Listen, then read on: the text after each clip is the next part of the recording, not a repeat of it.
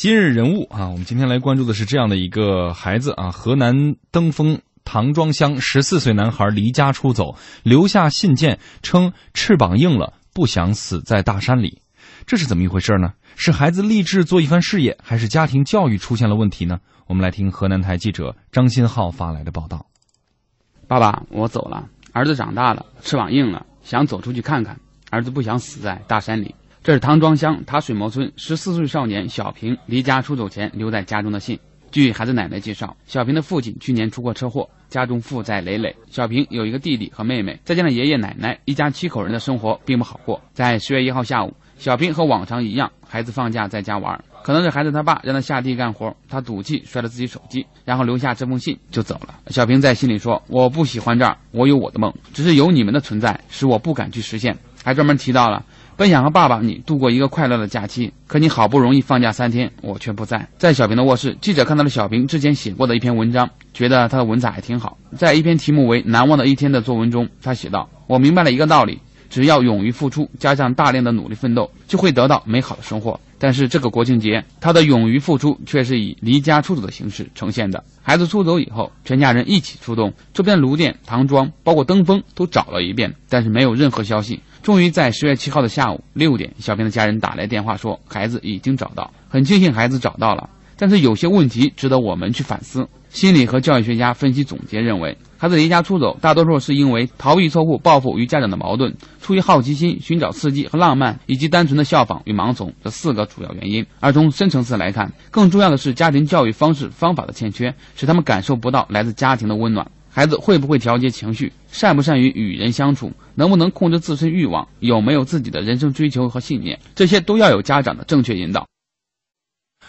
啊，我们来看看啊，像这样的一个事件啊，很多朋友呢在年少的时候都有过啊，这个。也不能说一定都有过，但是呃，经常有可能会听到哈，孩子们说到自己要离家出走的念头，或者实际做出这样的事情。原因呢，当然各家是各种各样。在一些家长眼里呢，只有孩子的成绩啊，虽然口口声声说教育孩子要先成人后成才，但是并没有给孩子做出一定的表率。孩子呢，呃，如果一旦不会调节情绪啊，一旦不会与人相处，不能控制自身的这个呃欲望啊，呃，都有可能会出现一些状况。那么其实呢，孩子的情绪也需要得到发泄。像今天我们看到了这个留下一封信啊，歪歪扭扭的字，写下翅膀硬了，不想死在大山里。嗯，两位从这样的事情当中各自都看到了什么呢？白玉老师。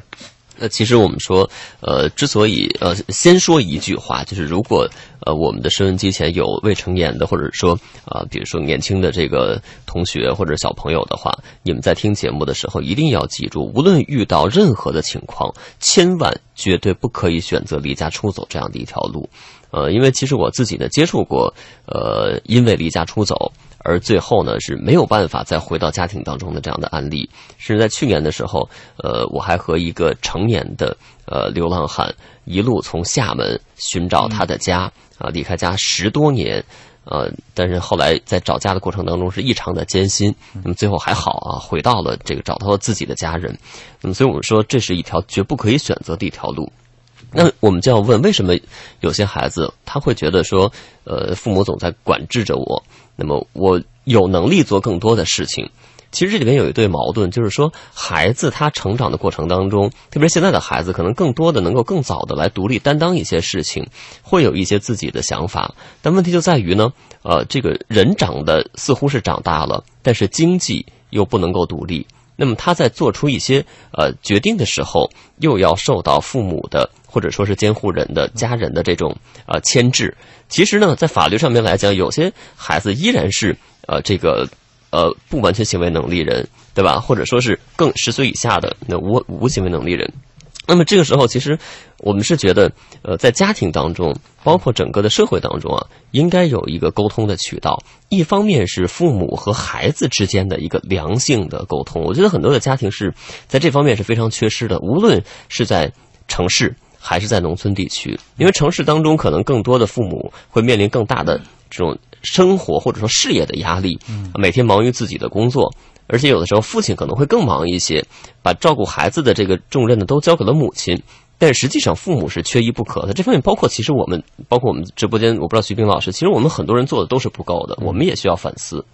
那么在农村地区，可能更多的是留守儿童了，对吧？父母可能要到这个比较远的地方去打工，那么孩子他自然他有的时候他跟隔辈人之间，他又不愿意跟隔辈人去沟通，所以我觉得在家庭内部是必须要有一个良性的沟通的机制的。同时呢，在我们的社会层面，也需要有一个让孩子啊、遇到一些心理困惑。或者说，在你看青春期的时候，他有很多的困惑需要解决。那么，这个解决的出口到底在哪儿？需要给孩子们一个疏解的这样的一个渠道。我们说，在这个呃心理学上面有一个理论叫做液压理论，就是像一个罐子里边啊，你不停的给它塞进去空气，那么塞到一定程度的时候，它这个罐子一定会炸开的。所以孩子的内心也是一样的，如果他只感受到了压力，他没有一个出口，哪怕就是我的喜悦也是需要跟别人分享的，我的痛苦更需要跟别人来来分享才能减轻。那么，我觉得首先是需要找到一个这样相互沟通的一个渠道。嗯，呃，另外就真的就是要告诉这些年轻的孩子们，一定不可以选择离家出走这条路。嗯，对，呃，你看在这样的一个具体的事件当中，这个孩子啊，显然呃，从记者到实地的这个走访，根据孩子奶奶的介绍，你就会发现，你，家里面的实际状况是特别的。呃，比如说啊，父亲这个孩子的父亲，呃，在去年出过车祸，而家中也是因为这样的一个变故而导致负债累累。而这个小平呢，还有弟弟妹妹，整体再加上爷爷奶奶，一家七口人啊，生活呢很一般。那么孩子呢，嗯，还要这个在假期的时候，呃呃，需要帮家里干活等等的原因。然后在他的这个留言里面也提到了一句话，说电脑的事儿就当我没提，别为这事儿发愁啊、这个呃，没有他，虽然学习会有些困难，但我会努力。嗯，所以生活的压力也让这样的一个十四岁的孩子实际感觉到了压力，所以他会希望说，我翅膀硬了啊，这个我要出去看一看，闯一闯。嗯，徐明老师，除了说是孩子和家长彼此之间的情绪的沟通和交流以外，是不是也实际能看到一个现实的状况？呃，您怎么看？呃，这这个新闻，我觉得它背后还有很多东西，所以我觉得不太好说。就像清官难断家务事，嗯，比如他家里的条件儿，呃，负债累累，这个家庭人口众多，所以我觉得背后可能还有其他的一些东西。嗯、当然就是，而且这个孩子写的信，我觉得还挺好的，而且还挺理智。嗯说我几号之前一定还回来，也算不上真正的离家出走。所以我只是希望，这个不管什么原因吧，作为父母，可能对孩子多一些关爱，多一些关心。而且我我相信他离家出走，并不完全是物质的原因，一定是有精神层面缺乏关心的问题。所以我觉得这个具体不太好说。嗯，从文字里面看到，他说我不喜欢这儿，句号，很明确表现对于自己这个家乡的所生活的生活的现在的环境是明确不喜欢的，而不是表达为我更想看看外面的世界是什么样。所以他是否定了他现在所生活的环境，包括他所在的村庄。嗯、这的确背后的这个呃内容有很多，这是一个新闻事件。我们通过这个新闻事件可能会想到的是更多。